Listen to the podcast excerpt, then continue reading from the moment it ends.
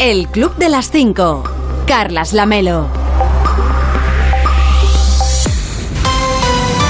¿Qué tal? Muy buenos días. Son las 5 de la mañana, son las 4 en Canarias. Ya es 11 de mayo. Quedan 241 días para acabar 2022 y solamente 81 para el próximo 1 de agosto. Se lo contamos por si a usted le interesa este dato. Hoy va a salir el sol a las 6 y 53 en Santurci, en Santurci, en Vizcaya, a las 6 y 58 en Alcantarilla en la Huerta de Murcia y a las 7 y 7 minutos, hora de Canarias, en Puerto del Rosario, en Fuerteventura. Y para entonces, para cuando salga el sol, ya les habremos contado que...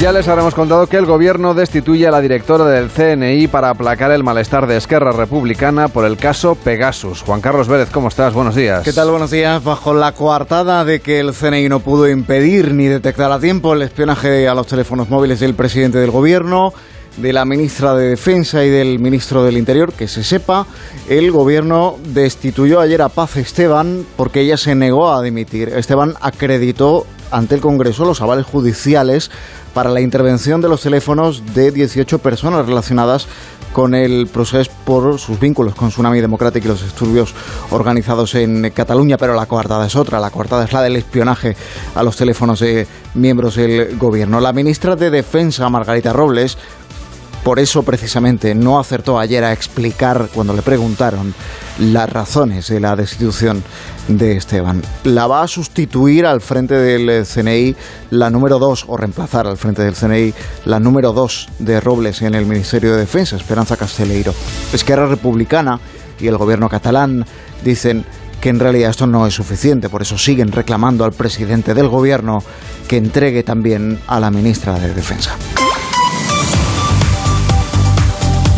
Y la coalición electoral por Andalucía se presenta hoy oficialmente en Sevilla después del fiasco de la inscripción fuera de plazo de Podemos. Asisten a la presentación Inmaculada Nieto, que va a ser la candidata a la presidencia de la Junta de Andalucía, el diputado de Podemos Andalucía, Juan Antonio Delgado, y la líder de Más País en esa comunidad, Esperanza Gómez. De los seis partidos que iban a formar esa coalición inicialmente, esa coalición de partidos a la izquierda del PSOE y distinta de Adelante Andalucía, se quedan en cuatro, porque la Junta Electoral de Andalucía rechazó ayer definitivamente el recurso de Izquierda Unida para incluir a Podemos y también Alianza Verde, que se inscribieron fuera de plazo.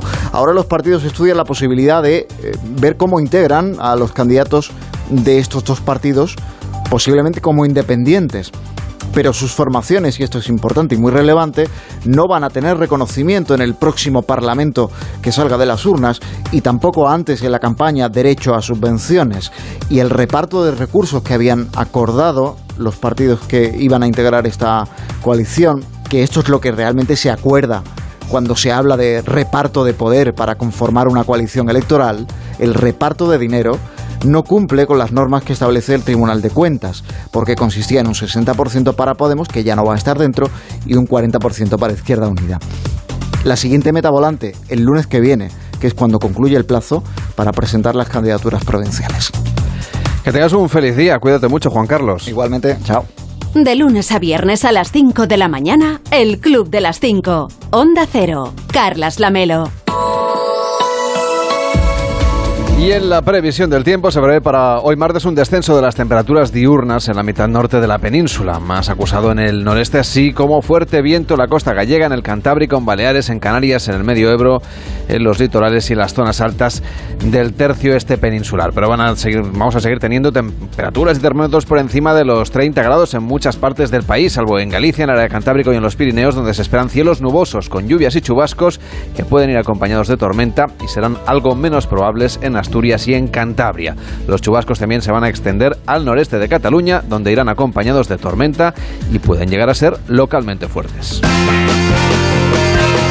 A quien madruga, la radio le ayuda. El Club de las 5. Carlas Lamelo. El club de las 5 y 4, de las 4 y 4 en Canarias. Hola David Cervelló, ¿cómo estás? Muy, buenos, días. Buenos días. Bueno, ¿a quién le das tú hoy los buenos días? Hombre, ¿a quién le voy a dar los buenos días? A todos los Eurofans, a los seguidores de, de Eurovisión, que ya tienen a 10 clasificados para la final, que se suman a los Big Five. Si yo te digo quiénes son los Big Five... Sí, hombre, sí, sé, lo, sé que son, ah, son los, los, los, los, que pagan, son los que pagan, son los, los, socios fundadores. Son los animales que tienes que ver en un safari. Bien. El guepardo, Sabía el que león. me dirías o esto o los Jackson Five, algo de esto. No, sé que son los que fundaron el festival. Los socios fundadores, que son Alemania, Francia, eh, Reino Unido, Italia y España, ¿no? Esos cinco van a la final. Esto es todo, hasta aquí todo lo que sé de Eurovisión. Bueno, ya, ya, ya es que bastante. es en Turín este año. Es bien, ya sabes un montón de cosas. Se nota que me has que estado. Es en mayo siempre. Sí, bueno, y que no nunca y que España puedes- hace mucho que no gana.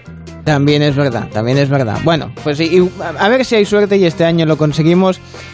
Vamos a intentarlo. Eh, nos podemos ir haciendo una idea de cómo va a ser de, emocionante la final este sábado, porque tres de las grandes favoritas que se tenían que, que clasificar para la final lo han conseguido, como es el caso de Ucrania, Grecia y, por ejemplo, Noruega.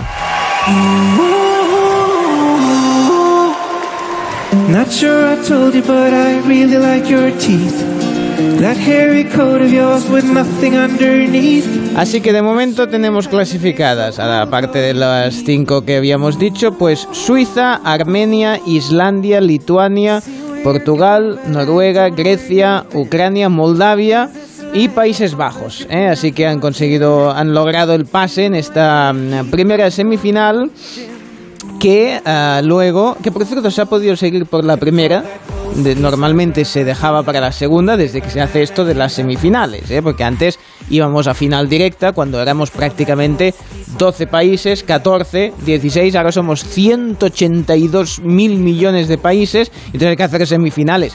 A este paso vamos a tener que hacer cuartos de final, eh, liguilla Oye. de grupos y... Australia está en Eurovisión, todo digo. vale. Por eso te Todo digo. vale. Bueno, eh, como decíamos, en, en Turín, presentado por Laura Pausini, por Mica y Alessandro Catellán, eh, y que han dado pues estos, estos pases para, para la final. Por ejemplo, se ha clasificado la que consideran las casas de apuestas que es la gran favorita, que es la de Ucrania.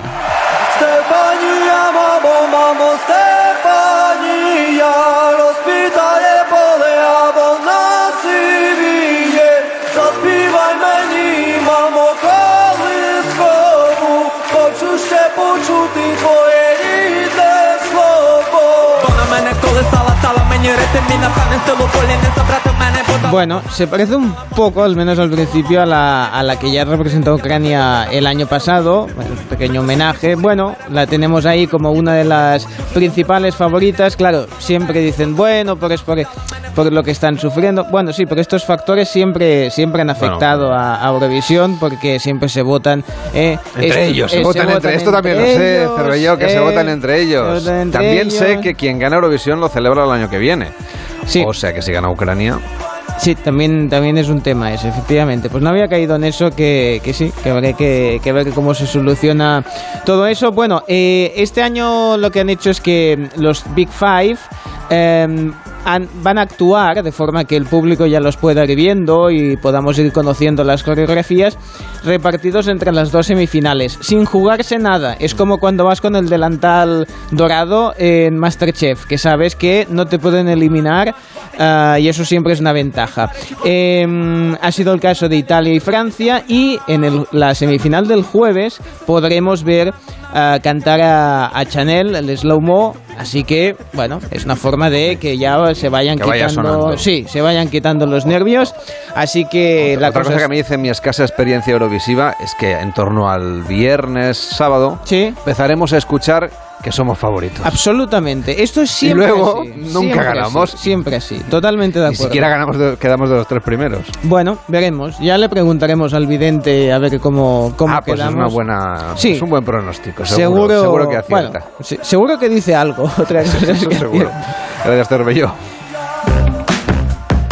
Además de Eurovisión, va, ¿a quién más le das hoy los buenos días? Hombre, Además sí. de a tu peluquero que te has cortado el pelo, me acabo de dar cuenta Sí, ahora mismo. Sí, sí, sí, sí, sí, porque... Ayer me dice el técnico Sí. que te lo cortaste ayer. Técnic- sí. No te miro. Tiene, tiene toda la razón del mundo, Iván. Eh, sí, bueno, porque está- tienes muchas cosas. Es normal que no. Igual, no sé, igual llevaba las gafas ¿En serio de que te sol habías cortado el pelo Sí, sí, sí, sí, sí, sí, sí, sí, sí. Y Perdóname porque no me había fijado. No te preocupes. Suerte que no somos un matrimonio. Estoy si muy no- lejos en la mesa, es no, eh, no te preocupes. Sí, esto es como la mesa de Putin y Macron, la nuestra. Efectivamente, ¿eh? lo único que sí no nos ponen aquí nada de comida. Pero bueno, es por el COVID, ¿eh? No Sí, porque sí. nos llevemos mal. No, no, exactamente. O sea, no, sin ningún problema. Pues mira, los que se llevan bien en este caso, y es una historia que internet ah, se ha comentado bastante, es una señora y una paloma. ¿eh? Que es bonito esto. Pues es Hannah Hall. Que, que bueno, mm, si, si le pones este nombre en un panel, con, puedes comprar vocal, la A y la H y ya lo tienes todo hecho. Bueno, pues se encontraba, estaba de vacaciones, eh, tomando unas copas en un pub, en una terraza, ¿eh? Y, mm, se, bueno, le llamó la atención pues una... una paloma porque una de sus amigas pues le tiene algo de fobia, ¿no? Bueno, eh, se dio cuenta que, que la pobre paloma pues la estaban maltratando en una mesa colindante, que le estaban, eh, bueno, parecía que estaba herida o alguna cosa, la estaban lanzando, bueno, siempre hay gente con malas intenciones. Y, y ella se eh, solidarizó sí, con ella y fue a buscarla. La recogió y se la puso en su regazo. Dice, tú te quedas aquí. No sé si era para ella la paloma de la paz, pero la quería que se quedase en paz. En concreto esta, esta paloma. Tal fue así, tal fue de agradecida esta paloma que se quedó durante tres horas ahí sentada. Ahí dice, yo aquí estoy bien. Incluso pues parece que es como que se le, se le ponía dentro de la chaqueta, diciendo, no, no, tú me llevas a casa.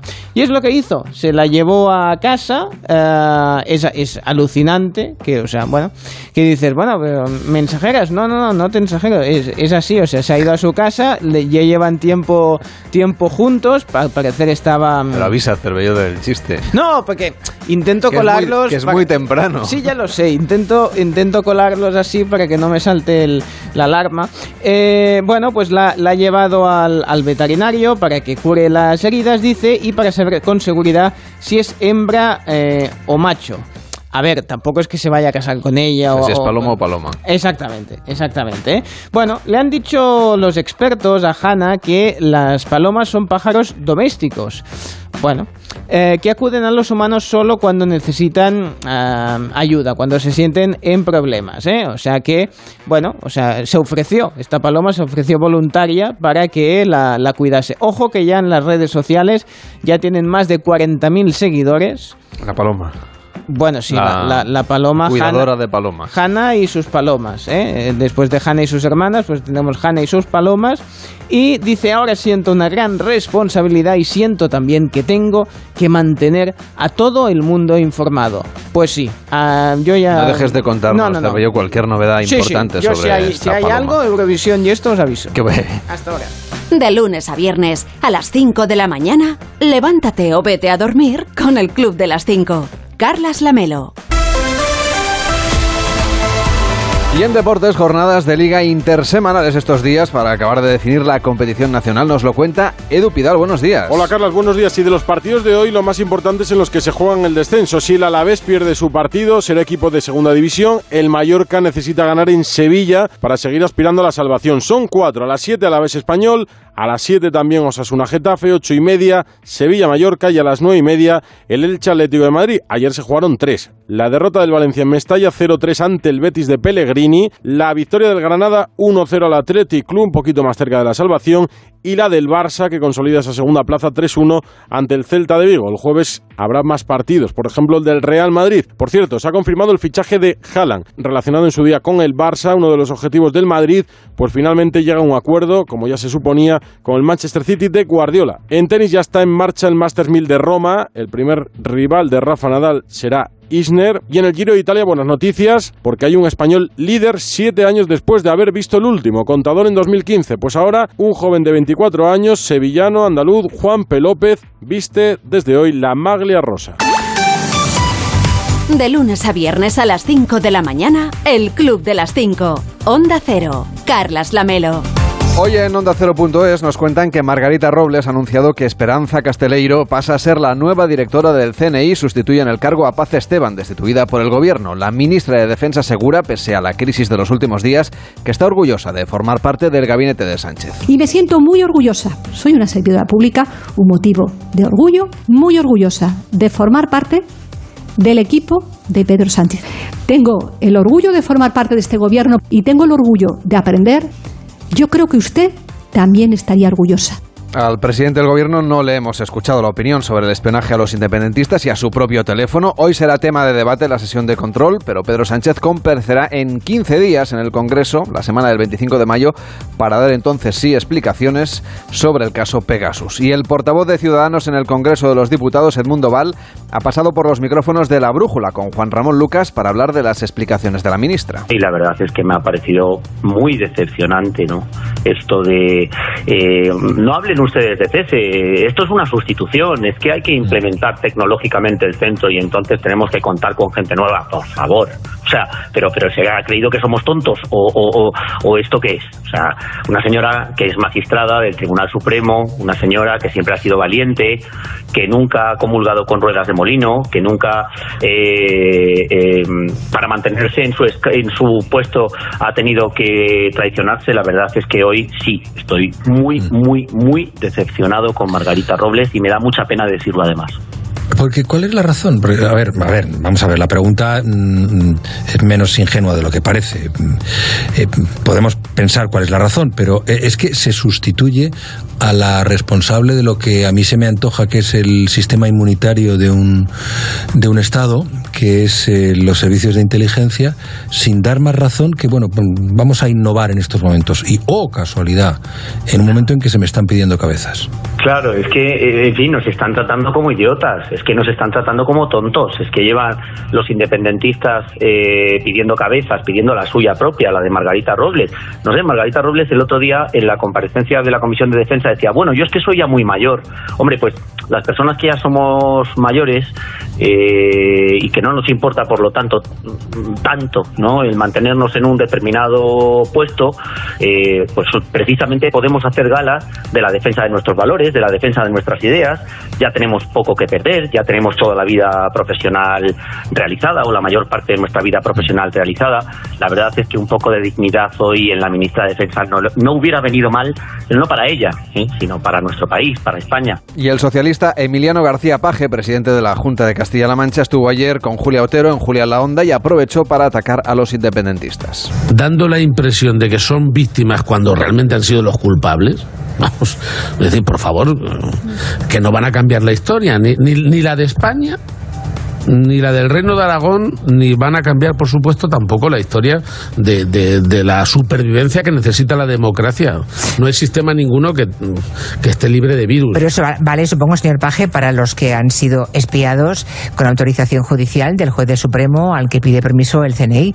Imagino que no va usted más allá de, de las personas. Es decir, fuera de la ley, supongo que también estará usted en contra, ¿no? Por supuesto. De espiar a, a, cualquier líder político, sea cual sea su ideario. por supuesto, pero es que eso obviamente no tiene imputación política. Si alguien ha espiado fuera del sistema de inteligencia oficial, eh, pues nadie podrá rendir cuentas de ello, no existirá. Y si se Pero hay que investigarlo, hay que investigar eh, eso que se llama las cloacas o, o el deep state, ya sabe, señor Paje. ¿Cree usted que existe gente que va por libre no sé, algo debe existir cuando hasta Pablo Iglesias quiso controlarlo, fíjese, o sea que sí, debe ser importante, de verdad. A mí, fíjese que alguna vez alguien me llegó a sugerir que si yo me hacía cargo, y yo, bajo ningún concepto, por supuesto. No, mire, ¿Se hacía, cargo, ¿Se hacía cargo de qué, señor Paje? Mm, de, de, los servicios de inteligencia, lo cual era no conocerme, obviamente. ¿Le sugirieron a usted ser, era no conocerme. ser director del CNI? No tanto, no vaya tanto que ¿Me habla de, de la época de gobierno Zapatero? Sí, bueno, andar no se le pasó por la cabeza, desde luego, ¿no? Estoy segura. Seguimos repasando lo que nos cuentan en Onda 0.es. El periodista Jesús Mariñas ha fallecido este martes a los 79 años después de no haber podido superar un cáncer de vejiga que le mantenía ingresado en el hospital desde hacía varias semanas. Nuestra compañera Susana Griso ha recordado así su figura. Como compañero y como profesional, la verdad es que siempre nos lo puso muy fácil porque sabéis que había vivido mucho y muy intensamente y, y bueno, pues su vida estaba plagada de anécdotas eh, vinculadas a los personajes del corazón de los últimos 30 años de este país, ¿no? Y por tanto os puedo decir que siempre que salía algún nombre famoso a relucir, él tenía alguna juerga, alguna, eh, digamos, algún pasado en común con ese personaje, alguna vivencia que compartía con bastante gracia porque era muy bueno relatando, digamos, anécdotas de- del pasado. En nuestra web también le ofrecen los mejores consejos para llevar mejor las altas temperaturas que están llegando por el tiempo anticiclónico y que durarán al menos durante dos semanas. Además, le ofrecen una previsión meteorológica para lo que queda de semana. Día a día la puede consultar en onda 0.es. Ahí también leemos que la incidencia de coronavirus en mayores de 60 años sube 30 puntos. Sanidad reporta también 254 fallecidos en la última semana. En onda 0.es también destacan que continúa la huelga de médicos en la Comunidad de Madrid. Protestan contra la temporalidad que padecen en el sector y aseguran sentirse maltratados y abandonados por la consejería. Y la reina de Inglaterra, Isabel II, no ha podido estar por primera vez en 60 años en la ceremonia de apertura del Parlamento por culpa de unos problemas de movilidad. Su hijo, el príncipe Carlos, ha sido el encargado de abrir en su nombre el curso político en el Parlamento británico. Legislation will be introduced to enable the implementation of the United Kingdom's first new free trade agreements since leaving the European Union. En Julia en la Onda, el colaborador Borja Terán comparte con los oyentes un repaso de la historia de Eurovisión y cómo ha cambiado la puesta en escena de las actuaciones de los países que participan. ¿Qué nos quieres contar de Eurovisión entonces? Bueno, Vamos a ver, Eurovisión- ¿qué hemos aprendido de nuestros éxitos en, Eurovisión? No sé si hemos aprendido algo, pero sí que hemos aprendido que Eurovisión ha sabido adaptarse muy bien a la evolución de la tecnología. Porque cuando empezó Eurovisión solo bastaba una cámara y un gran intérprete para realizar una actuación, ¿no?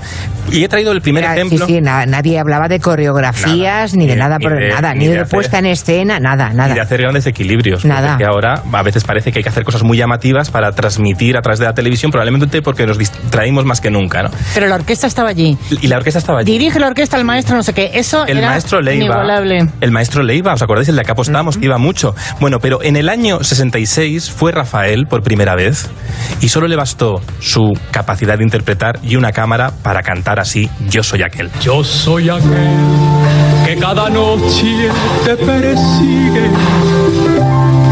Yo soy aquel que por quererte ya no vive. El que te espera. Mí esta canción me parece maravillosa. Es maravillosa. ¿Y cómo lo hace? No, cuando tenía 20 años no me gustaba, ahora me parece maravillosa. ¿Y eso a qué se debe, Julia Otero? Pues que me he hecho, me he hecho mayor y tengo mejor gusto. Pues bueno, sí. Y luego Rafael tenía Y una sobre todo menos prejuicios. Teníamos prejuicios. Ahora ya digo lo que me gusta y lo que no, y a quien no le guste, me importa un pimiento. Y en más de uno, donde Alsina, Josemi Rodríguez Sieiro ha explicado cómo ha resuelto una situación que la verdad nos puede pasar a todos, dejarse la mascarilla en el momento menos oportuno. Cuando llegas a la puerta del hospital, ¿de qué te has olvidado? Del- del DNI. De la mascarilla. De la mascarilla. Ay, Ah, de la no. mascarilla, claro, que en los No hospitales tienen es allí para obligatoria prestarte todavía. una. Bueno, entonces no puedes ni acceder. Para que Entonces, claro, una. en medio de la Claro. nada, en medio de la nada, Claro, tú pidiendo no una te vas a poner a gritar desde la puerta, mascarilla, porque entonces si te llevan, te detienen y te meten en el loquero. En, el loquero, claro, en el ¿Qué has hecho? Se lo has pedido a un viandante. No, y entonces yo vaya por Dios, mira tú, eh, veo el se coche, pedían en el coche ninguna se mascarilla, pero con la cantidad de mascarillas que tengo que puedo poner un puesto de mascarillas, pero un puesto mascarillas en la de calle? mascarillas, de, de, una de mascarilla por caridad. Y si te vas a una farmacia a comprar mascarillas, tampoco puedes, porque tienes que ir con mascarilla. Claro. En la farmacia no. Tampoco sí, puedes. sí, no, sí, no, también. no. Que entrar con mascarilla. Exacto. Bueno, puedes entrar diciendo, mascarilla. Claro. No, tampoco, no, ¿Y qué no, has hecho entonces. José? ¿Qué has hecho? Pues entonces digo, tiene que haber un milagro. No hay reventas de mascarillas en la Metí puerta la de los mano en esta chaqueta que debe hacer dos años que no me la pongo Sí. y que encontré en el bolsillo derecho la mascarilla. Ostras. La mascarilla. Te ha venido Pensé- Dios a ver. Y pensé que no sea negra, Claro. Porque entonces tampoco puedes. Vestido de azul. ah, por eso, que no fíjate pega qué azul, detalle. no. No puedo creer. Puede escucharlo a la carta siempre que usted quiera en onda 0.es y por supuesto en nuestra aplicación. Si no la tiene, descárguesela ya de su tienda de aplicaciones porque es muy útil para Sí, escuchar la claro, radio. Señor Vidente. Hola, Yo ¿cómo también he rebuscado en un, en un bolsillo y he encontrado la moneda de ayer que aún no me la he gastado para el concurso Ah, del viernes. Bien, ¿llegan pesetas o No. euros? Ah, porque digo, igual. Pues mire, oiga, es una moneda de euros, pero es del 2008, o sea que ya va teniendo su... Bien, sí. Ya ha tenido sí. su pedigrí, ¿eh? Sí, ha pasado por muchas manos. No lo sé. Mire, eh, por cierto que el concurso es muy fácil, por si usted quiere participar, ¿eh? 676-760-908. Ah, bien. 676-760-908. WhatsApps, notas de voz de WhatsApp al Club de las 5 para apostar por la comunidad autónoma que usted desee. Nos manda la nota de voz, nos dice si quiere cara o quiere cruz, lanzaremos la moneda en directo y si acierta 10 puntos y si falla solamente 5 para su comunidad autónoma. Notas de voz al 676-760-908. Ya que. José estaba tan preocupado por ir vestido de azul Sí. y encontrarse una mascarilla que si era negra pues era un, era un desatino estilístico. Bien. ¿Usted de qué, mm, con qué combinación de mascarilla, ya que lleva días contándonos lo de La- sus túnicas? Las y- túnicas, sí, sí, las túnicas. Bueno, pues yo siempre llevo el- la mascarilla eh, del mismo color que la túnica. O Muy sea, bien. es un color así como, como fucsia, como lila, eh, porque a mí me gusta mucho este color eh, y me No, favorece. no pasa desapercibido entonces. Bueno, tampoco voy mucho por la calle con la, con la túnica, ¿eh? A veces me pongo una gabardina encima, eh, con lo cual la gente pues se aparta de mí, cosa que ya me gusta, ¿eh? Porque soy bastante antisocial porque me molestan las aglomeraciones, ¿eh? Bueno, sí, a ver, ¿qué quieres No, saber? yo quiero saber sobre Eurovisión, porque Cervelló está muy, en fin, muy interesado. Sí. Y lo comparte con nosotros, así Lo que sé. si nos puede decir ya cómo va a quedar Chanel, pues así ya. No, no se lo puedo decir porque hay que mantener la emoción, ¿eh? Hay que estar ahí un poco atentos y hasta el viernes, Si ¿no? usted ya lo sabe que le cuesta. Bien, porque hay muchos factores que pueden cambiar. Puede haber una casa que no se abra y no pueda entrar Sagitario o Géminis en la casa de nadie, se encuentran en la calle, hace mucho calor ahora y estas cosas pueden alterar un poco los, los acontecimientos. ¿eh? De momento, de Chanel le puedo decir que nació el 28 de julio de 1991. Por tanto, este año hará 31 años es Leo, que es un signo de fuego, que se caracteriza por ser una fuerte presencia, fuerza y ambición. Lo, lo veo en, por ser Leo y porque he visto el videoclip varias veces y eso me ha ayudado a ver que tiene fuerza, ambición, presencia y por lo que he visto en los ensayos, pues bueno, eh, muy bien todo. Mide 1,62 de altura y estuvo a punto de ser intérprete en la película de Steven Spielberg West Side Story. Estuvo entre las cinco finalistas. ¿Eh? ¿Cómo hubiese cambiado la película, nunca mejor dicho, si tienes a Chanel ahí, pues bueno, optando al Oscar o a cualquier cosa, ¿eh? Así que le deseamos muchísima suerte. Oye, Pero, oiga, pero todo esto lo dice la Wikipedia, no, no es que me cuente nada. A ver, yo tengo mis fuentes, esto lo he visto concretamente en el 5 de Bastos, Ajá. lo he visto en la Carta de la Justicia y sí, lo ponía en la Wikipedia también y de ahí que he obtenido esta información. Hoy es el día del volador. El día del volador. Sí. Felicidades a los voladores Si que nos usted es volador, eh, pues que sepa que es su día, eh, que bien. Bien, los nacidos en un día como hoy son imaginativos, Bien, creativos bien. y amantes de la diversión. Vamos, que esto es jauja. Una juerga, una juerga. Una juerga, una juerga, sí, esto es una juerga. En cambio, los puntos débiles... eh, eh, hoy está muy coherente, porque es alguien imaginativo puede ser creativo y amante de la diversión. Los puntos débiles, poco realistas, claro. Fantasiosos, claro. Ser poco realista y ser fantasioso sí va un poco de la mano. Claro. Y ser retraído. ¿Eh? Bueno. Esto no sé. No, yo tampoco lo he entendido, así que bueno, esto es lo que ponen aquí. Eh, bueno, el consejo es que, bueno, pues que procure hablar el mismo idioma que los demás. Esto me lo ha puesto el, libro, pero es aplicable Esto a, nos cual- sirve para los demás también. a ¿eh? cualquier signo y a Los cualquier... no voladores también tenemos que Sí, seguirlo. sean voladores o no voladores, que sepan que es bueno en general hablar el mismo idioma que la demás gente. ¿Esto qué es? Mira, el gato volador, que un, un, un abrazo, me estoy poniendo, me estoy bailando al son del gato este, me estoy poniendo no- el gato negro, también me va a ir bien, así que les dejo con una meditación que es larga, no me la he leído antes, con lo cual, a ver Que qué sea lo que Dios quiera, entonces. Sí, Respire exactamente. usted hondo, coja aire. Yo Vamos también allá. respiro con usted y así medito, que hasta ahora dicen que es bueno. Sí, bueno, respire con usted, pero con mascarilla. ¿eh? Calificar ciertas cosas de importantes y otras de intrascendentes es solo un juicio de valor, un producto del ego humano. El Club de las 5. Carlas Lamelo.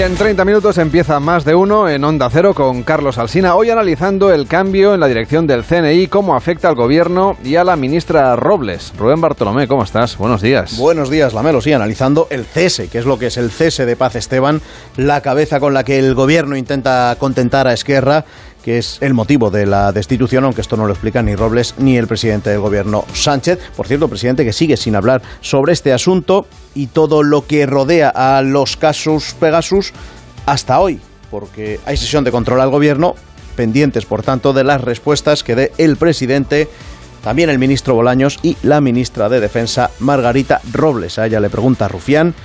Protagonismo, por tanto, para lo que digan y casi más para cómo lo dicen. Oye, y vais a analizar también, supongo, las reacciones ¿no? de los independentistas y de la oposición. Sí, el independentismo, el gobierno, Esquerra, Junts, también Podemos, insisten en que quieren más explicaciones, insisten en esa reunión entre Aragonés y Sánchez, en que se desclasifiquen los autos judiciales y toda la documentación en los que se basan, y ya se verá qué más, porque queda muy tocada ahora la ministra de Defensa, por ahora solo así, tocada, al menos hasta que pase esa cumbre de la OTAN del mes de junio. Y explicaciones también, la que está reclamando la oposición de PP y Ciudadanos, de por qué se ha cedido. Quieren saber qué ha hecho mal Paz Esteban para que sea cesada. Se preguntaba anoche en la brújula Edmundo Val si es que el gobierno se ha creído que somos tontos. Oye, ¿qué más me cuentas de la primera parte de más de uno a partir de las seis? Pues mírate, te cuento que vamos a empezar a las seis ya sudando, sudando, sudando, sudando, sudando, porque lo de- primero... mala manera de empezar. Bueno, pero es lo que toca, porque lo primero que hacemos es hablar del tiempo y está la cosa como está. Luego ya Brasero nos cuenta si esto de tener más de 30 grados en, buena parte de España va, va para largo o no. A partir de las seis y media, la historia, una canción con Sara Iturbide. En el informativo para animales Pecino nos habla hoy de la mejor amiga de unos delfines. Te doy una pista, se llama Ana y se apellida Conda. Ah, vale. Si lo pillas, pues ahí... Sí, todavía. Todavía tengo alguna neurona que funciona. Ahí llega, ahora. bien, bien, bien, bien entonces. Mira, justo del Amazonas también habla hoy Fortea en su repaso a la historia de este día.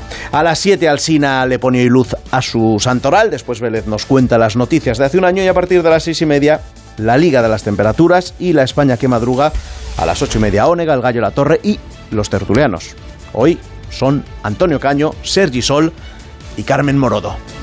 Bueno, pues muchas cosas que tenemos a partir de las 6 de la mañana y ya después, pues un poquito más tarde, analizada ya la actualidad, pues hay que reírse un poco, ¿no? Sí, La segunda parte con un poco de humor, con música y con corazón hoy. Eso es, mira, lo primero, el humor a partir de las 10 en Laura Guasa con Leonor Lavado, con Agustín Jiménez y con Jesús Manzano. Lo de la música es porque hablamos de Diario de una tregua, es decir, hablamos de Loquillo. Bueno, de Loquillo y de Dickens, porque su último trabajo es la adaptación a la música del relato Historia de dos ciudades que ha hecho Gabriel Sopeña. De literatura, de historia de música hablamos a partir de las 11 con José María Sanz Beltrán, que es, que es, Loti- que es Loquillo, es, es el nombre real de, de Loquillo. Bueno, también viene hoy a más de uno Ángel Antonio Herrera, a ver cuántos cortes puede meter hoy. Y ya después del mediodía, el corazón, el repaso a los protagonistas de las revistas que hacen cada miércoles Josemi y Rosa Belmonte. Una cita imprescindible. Todavía no sales, ¿no?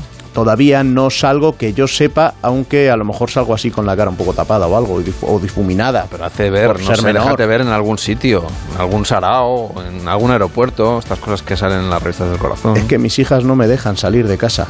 Ah. Me han castigado. Pues entonces- Solo a trabajar o a en- jugar con ellas. Entonces me parece muy bien. Es lo que tienes que hacer. Ah, me Las me dos cosas. creía que ibas a decir que es lo que tienen que hacer ellas, castigarme. Digo, Eso no, ya no, pues- lo dejo para el foro interno de, de vuestro, de vuestro hogar.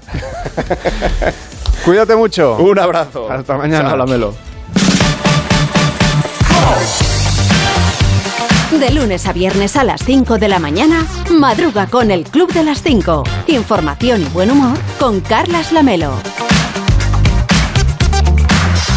El club de las 5, de las 5 y 34, de las 4 y 34 en Canarias. En la televisión, pues claro, Eurovisión, de la que Cervello ya ha Sí, hablado no, no, antes. no os voy a volver a... Pero has visto otras cosas, David. Sí, sí, sí, estaba con un ojo en las semifinales y con el otro pues en los otros programas, el Dioni empezó así.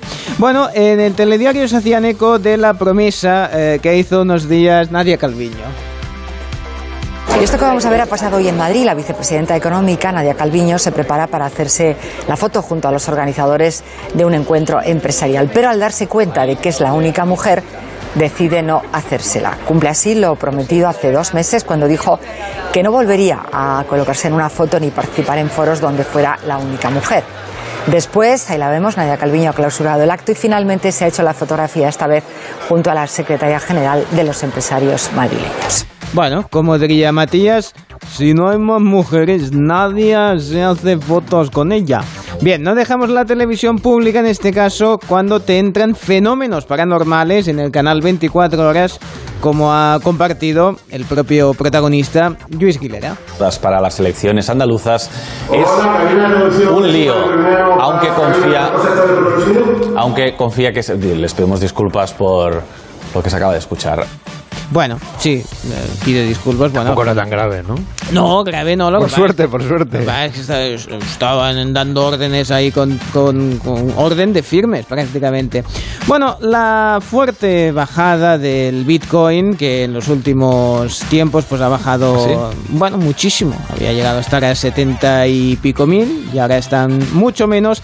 La han comentado en el internet. No te has arruinado, ¿no? Ni No, nada. no, yo ni un duro.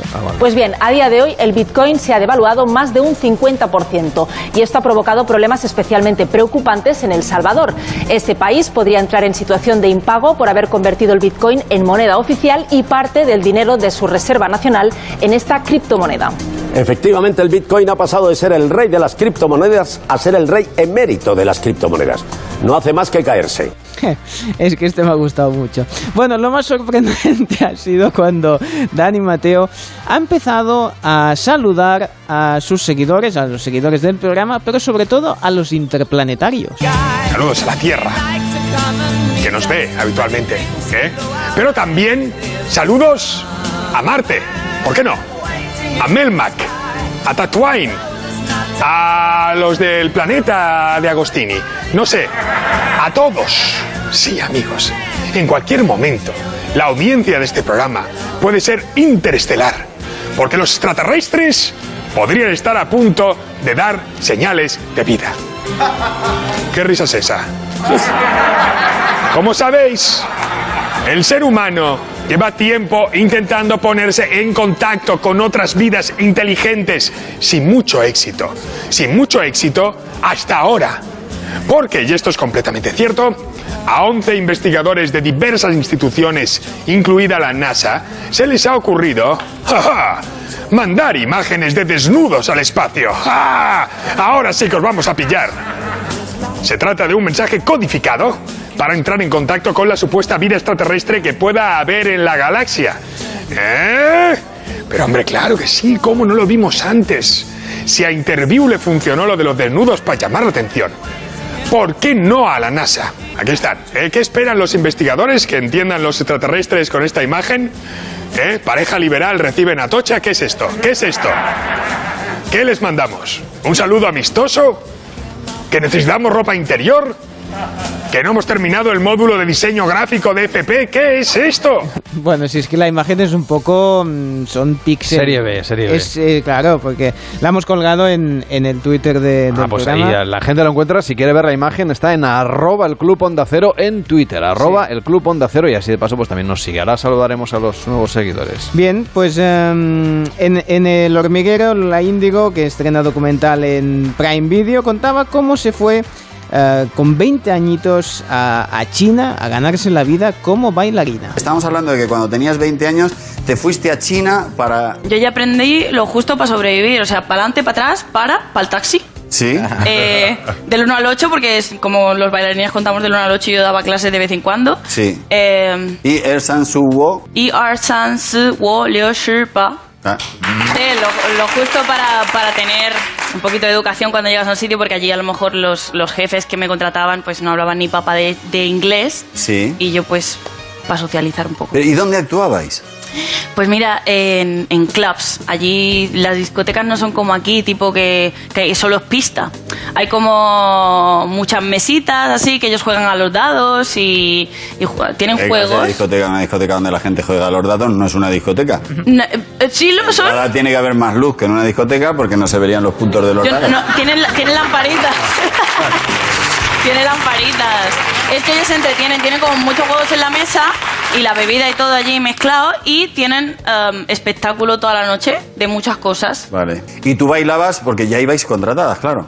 Sí, especie de tu cara me suena, ¿sabes? Como yo me hacía shows tributo, pues de repente a Beyoncé, a Britney, a Nicki Minaj. Vale. Y me vestía un poco del rollo de ellas y bueno, eso fue cuando empecé a cantar. Porque claro, allí me escucharon cantar y me propusieron hacer eso. Cuéntame esto, porque de repente eh, hay una china que te dice vas a ganar más dinero cantando Así fue. y entonces tú montaste un show tú sola. Sí, yo eh, aprendí a hacer medleys con el ordenador y, y hacía la- las mezclas de las canciones y me inventaba, hacía como medio remixes. Bueno, pues le, le- menos mal que, que le- gracias a eso pues empezó a, a cantar y ahora pues bueno, esto forma parte de su, de su capacidad y, su, y de su espectáculo. Bien, hemos conocido sobre todo su gran afición, su gran hobby.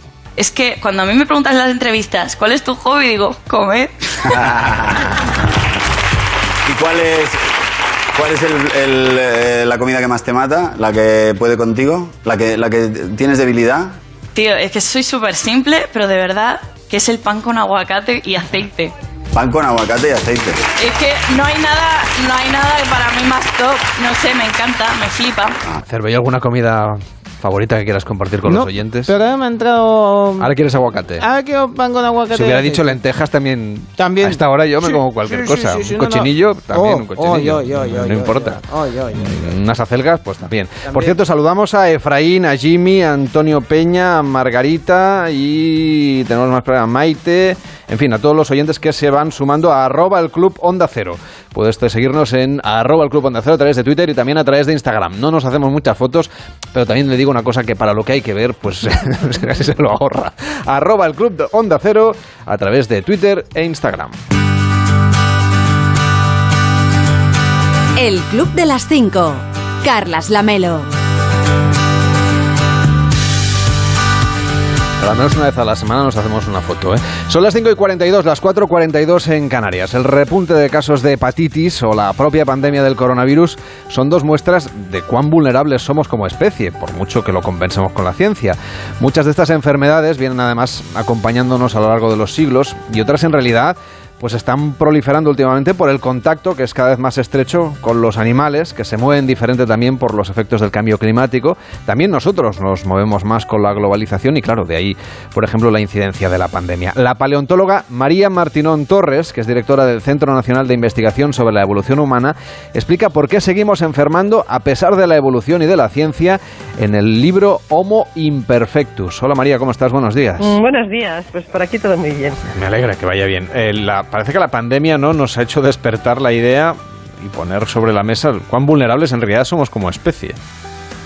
Sí, yo creo que sí, que todos nos hemos visto obligados a reflexionar ¿no? sobre la vulnerabilidad de una especie que teníamos como la superespecie hiperadaptada, tan fuerte, controladora del mundo y de repente, bueno, ha sido un poco un mazazo, yo creo, que a, a nuestro orgullo sapiens y nos ha hecho reflexionar mucho sobre nuestra naturaleza individual y, colectiva, yo creo. Pero en el fondo vosotros, los que estáis ahí en la ciencia, esto ya lo sabíais. Mira, no va a ir uno ahí desaviando diciendo, pero sí que es verdad que, que realmente vivimos y, y, todavía estamos viviendo, ¿no? Esta pandemia como algo insólito, de lo que es verdad que prácticamente nadie vivo tiene memoria, ¿no? Pero no tenemos memoria histórica, pero voy a decir que sí tenemos memoria prehistórica, porque los grandes cuadros infecciosos y las pandemias llevan acompañando a nuestra especie prácticamente desde el origen.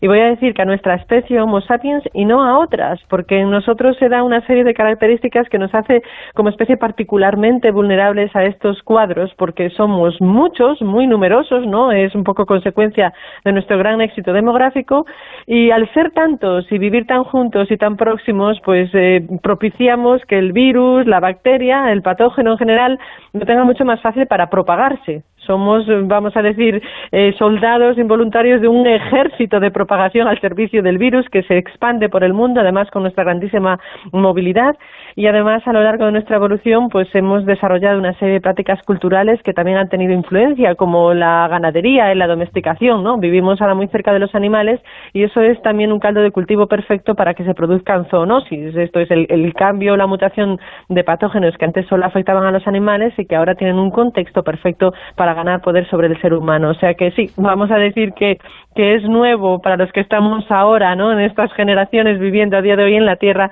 pero que realmente las grandes pandemias nos han acompañado durante mucho tiempo, desde que empezaron a irnos, casi voy a decir bien las cosas como especie. O sea que es una de las consecuencias de la evolución misma, ¿no?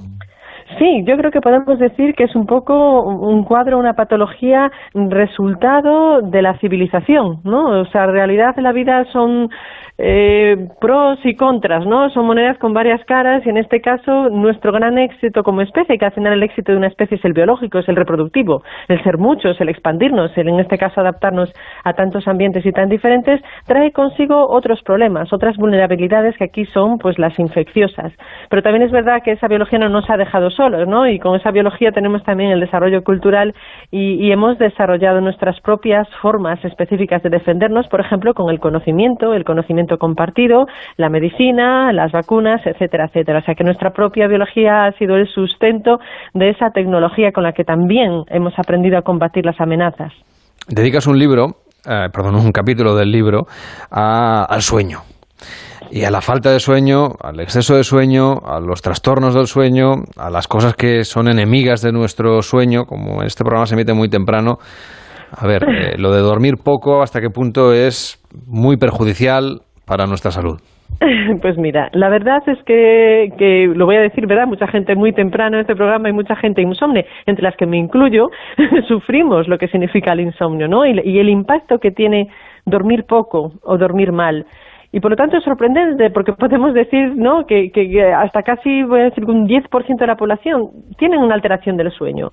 ¿Por qué sucede esto? no? Una parte tan importante de nuestro descanso, de nuestra salud mental, el sueño tiene también efectos importantes en el sistema inmune, en el crecimiento, etcétera, etcétera porque la evolución no ha eliminado ese defecto que puede tener tanto impacto ¿no? en tantas esferas de nuestra vida, en nuestro día a día. Pero lo que hemos visto que la manera en particular en la que duerme nuestra especie es muy variada, ¿no? En general las especies tienen patrones de sueño muy fijos, muy regulados, y en nuestro caso hay una gran variabilidad, ¿no? Todos conocemos a alguien que es mañanero, todos conocemos a alguien que es nocturno, conocemos al que le gusta trasnochar, el que necesita dormir mucho, el que necesita dormir poco, pero sobre todo vemos que ese patrón de sueño además cambia, cambia con la edad, ¿no? Nosotros vemos que, es decir, que según nos vamos haciendo mayores, pues no dormimos tan bien en cualquier parte como cuando éramos jóvenes. Entonces, ¿cuál es ese sentido? El sentido que se está viendo es que en nuestra especie, con la edad, ese patrón, esa variabilidad, lo que se conoce técnicamente como cronotipia, va cambiando y con la edad dormimos peor, empieza a haber un desorden. Y ese desorden, en el fondo, puede haber sido una ventaja evolutiva para una especie que pasó de ser un primate eh, nocturno a ser un primate diurno, que por la noche dormía y en el momento en el que dormía por la noche estaba mucho más expuesto ¿no? a los depredadores, a, a, bajar la guardia, que al final el sueño nos hace bajar la guardia. Y lo que se ha visto es que evolutivamente en, en este desorden de nuestro sueño, lo que se consigue es que al final, en, ese, en esa tribu, en ese grupo, siempre haya alguien despierto. Eso se ha visto en las poblaciones cazadoras recolectoras, que de una manera u otra casi en el mayor del 90% de la noche siempre había alguien despierto gracias a este desorden en esos patrones del sueño. Y sobre todo los que estaban despiertos a, estas horas intempestivas, sobre todo era la gente mayor. Con eso pues se planteó la hipótesis ¿no? del, del, centinela, es decir, que evolutivamente esto que sí, a nivel individual nos provoca tantos trastornos o tanto sufrimiento al insomnio, evolutivamente sin necesidad ¿no? de, de buscar actividades proactivas como hacer guardias y turnos de manera natural, nuestra especie está programada casi como quien dice para hacer guardia y proteger el sueño los unos de los otros. O sea que, aunque lo sufrimos de manera individual, en global para la especie ha sido positivo, ¿no? El problema es que ahora vivimos, vamos a decir, una, una defensa que tuvo una utilidad y ahora se nos ha quedado obsoleta, ¿no? Ahora realmente en nuestras casas y con, con los cerrojos, con las alarmas, con la protección, pues este, este, este insomnio centinela parece que ha perdido su sentido, pero bueno, eh, algunas de las enfermedades que en realidad nos asolan pues son herencias evolutivas de, de campos y de estrategias que tuvieron un sentido en el pasado y ahora se quedan un poco colgando como recuerdo de, de la especie que somos y, y, de la historia que nos ha traído aquí, al fin y al cabo. Oye, ¿qué enfermedades nos vienen de la falta de sueño de nuestros ante antepasados?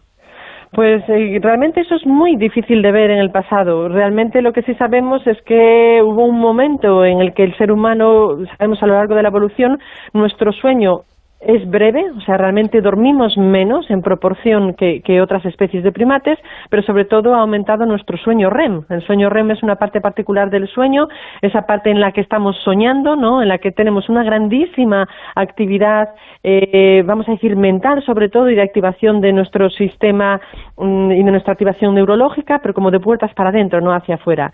Y lo que se ve es que esa, ese sueño es fundamental para muchísimos sistemas de, de nuestro cuerpo. O sea, realmente tiene importancia también en la maduración del sistema musculoesquelético, para el crecimiento, tiene importancia también para los ritmos hormonales, para la regulación del metabolismo, para el desarrollo neurológico, para el sistema inmune, para muchísimas cosas. O sea que realmente hoy en día nos hemos afectados para muchos cuadros que sin embargo probablemente en el pasado ya no llegaban a veces ni a suceder, porque realmente era cuestión de vida o muerte estar alerta.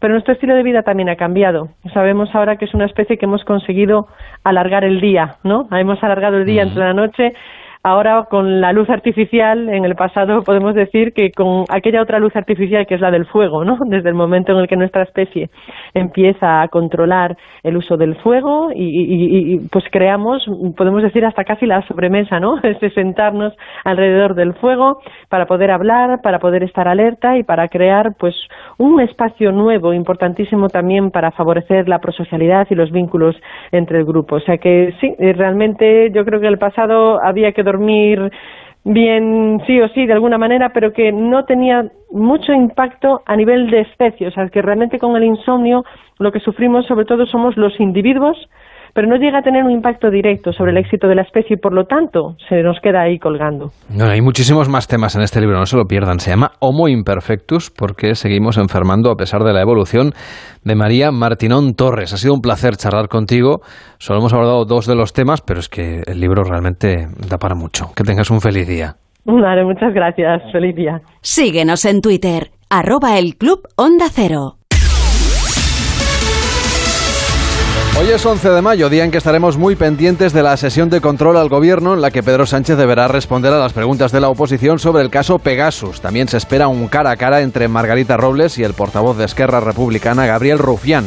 Además, la economía y las relaciones con Marruecos serán otros aspectos que protagonizarán la sesión de control de hoy. El ministro de la Presidencia, Félix Bolaños, además de ser interpelado en la sesión de control, también tiene prevista una comparecencia en la Comisión Constitucional del Congreso. Allí deberá explicar la reunión con el gobierno de la Generalitat tras conocerse las escuchas desveladas por la revista The New Yorker y para dar cuenta de la ejecución de los fondos europeos o de los viajes del presidente del gobierno.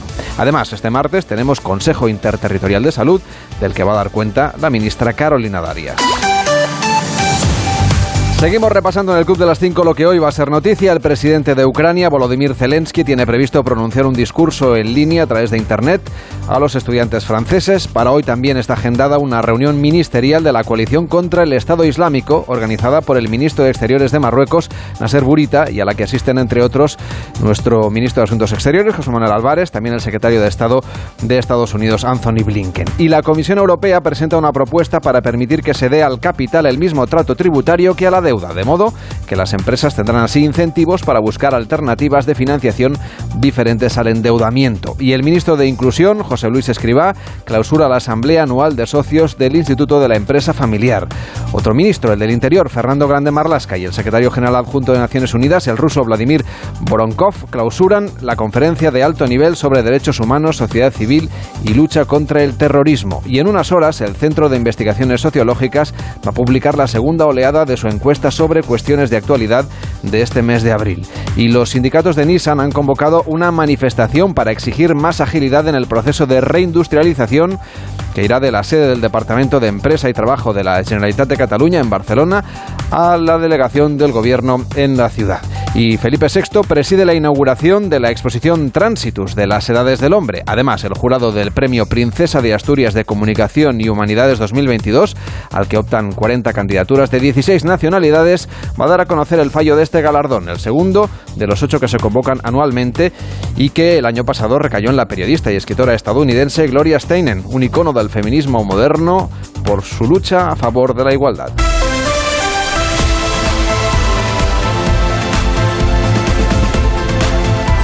El Manchester City ha anunciado un principio de acuerdo con el Borussia Dortmund para el fichaje del noruego Erling Haaland. Edu Pidal, buenos días. ¿Qué tal, Carlos? Buenos días. Y ese fichaje, el de Haaland, revoluciona el mercado de este próximo verano, porque era uno de los dos grandes nombres que más portadas ha ocupado en los últimos meses. Haaland y Mbappé. Haaland ya sabemos que ha llegado a un acuerdo con el Manchester City, que ha pagado su cláusula al Dortmund y que jugará allí las próximas temporadas a razón de 25 millones de euros netos por cada una de ellas. Haaland será el delantero, la guinda del pastel del nuevo proyecto de Pep Guardiola en Manchester. Y queda por saber el futuro de Mbappé. En el Madrid siguen tranquilos pensando en que en cuanto llegue el 30 de junio, fecha en la que escinde su contrato con el PSG, Mbappé podrá ser presentado como nuevo jugador del Real Madrid. Ayer, por cierto, abandonó la capital de España después de ese viaje privado junto con compañeros y amigos de su equipo para volver a París.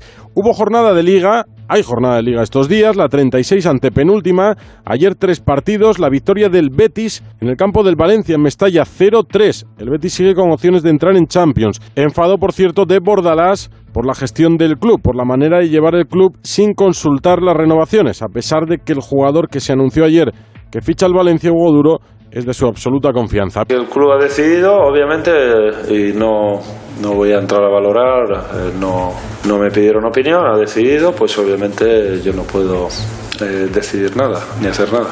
Victoria del Granada, gran paso para la salvación del equipo de Aitor Caranca 1-0 ante el Athletic Club de Bilbao y victoria del Barça en el Camp Nou 3-1 ante el Celta de Vigo. Además, en el Giro de Italia tenemos un líder español, Juan Pelópez, un andaluz de 24 años. Ayer fue segundo en la etapa que acabó en el Etna. Se vestía de rosa un español después de 7 años sin verlo. El último había sido contador en 2015. Y en tenis, Masters de Roma, derrota de Davidovich, derrota de Pedro Martínez ante Sinner y pasa de ronda Parrizas por la retirada de Sorribes. Además, hemos conocido el rival de Rafa Nadal en su debut en la arena del Foro Itálico. Será Isner. De lunes a viernes, a las 5 de la mañana, levántate o vete a dormir con el Club de las 5. Carlas Lamelo. Enseguida nos tomamos el café Cervello, pero déjame que salude a oyentes que se han sumado a arroba el Club Onda Cero a través de Twitter y que han empezado a seguirnos. Por ejemplo, Fran García que dice, hola desde Auckland, en Nueva Zelanda. Toma. Dice, buenas tardes, claro, allí son casi las 4 de la tarde. Qué barbaridad. Hasta ahora. En fin, bueno, pues un saludo eh, desde Auckland, que están literalmente a la otra punta del planeta. Bueno, igual eh, estará pendiente de Eurovisión también, ¿no? Y todas estas cosas, claro. No, seguro. Sí. Si te ha escuchado a ti. No, no, bueno, porque en Auckland, ¿eh? No sé si se puede votar desde Nueva Zelanda. Para idea. España sí.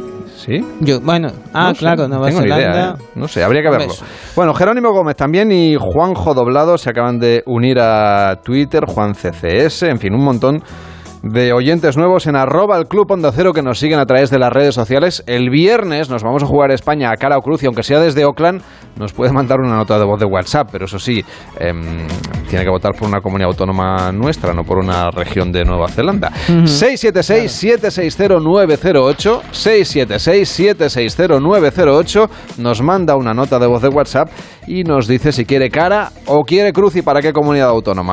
Como tengo que hacer el concurso, Cervello, casi que pongas tú la moneda hoy. Ah, muy bien. Y así te invito al café. Qué gran idea fue lo del concurso, ¿eh? Para, para así guardando. Sí, por eso lo he la- puesto los viernes ahora. Así ahorro toda la semana. Está bien eso. Es que sí, ¿no? Está, uy, ya ha caído una moneda el lunes, ya, la, ya tengo que Ah, que te guardarla doy toda el la cambio, semana. te- no te quejes. No, Y el no, está café bien. para ti. No, sí, Tú me claro. pones la noticia Está y la bien, moneda. Está bien, está bien. Bueno, está bien. Bueno, en TikTok, eh, eh, digamos que automáticamente bloquea ciertas palabras, pues para evitar que se propaguen pues actividades ilegales, ¿no? Eh, por eso muchas veces, pues a las palabras que escriben, ¿no? En, los vídeos, pues les falta una letra y ponen un asterisco. Bueno, esas cosas para poder decir palabras que en principio el algoritmo, no es que haya una persona ahí mirando todos los vídeos, aquí ha dicho no sé qué, sino que automáticamente lo detecta. Y entonces parece que han descubierto y han bloqueado muchas cuentas que vendían ah, en plan, este es el sitio, este aquí es donde tengo el, el puesto, ¿no? Y entonces para decir que era así, me han echado droga en el colacao, pues lo que ponían era el emoticono de una nariz y de la nieve. Ajá. Y entonces así era como... Como los egipcios, ¿no? Con dibujitos. Con dibujitos, con- exactamente. Bueno, Gracias, hay que vigilarlo. Yo todo. por si nos encontramos esto que sepamos qué quiere decir. Eso es. Que vaya bien. Empieza más de uno en Onda Cero con Carlos Alsina.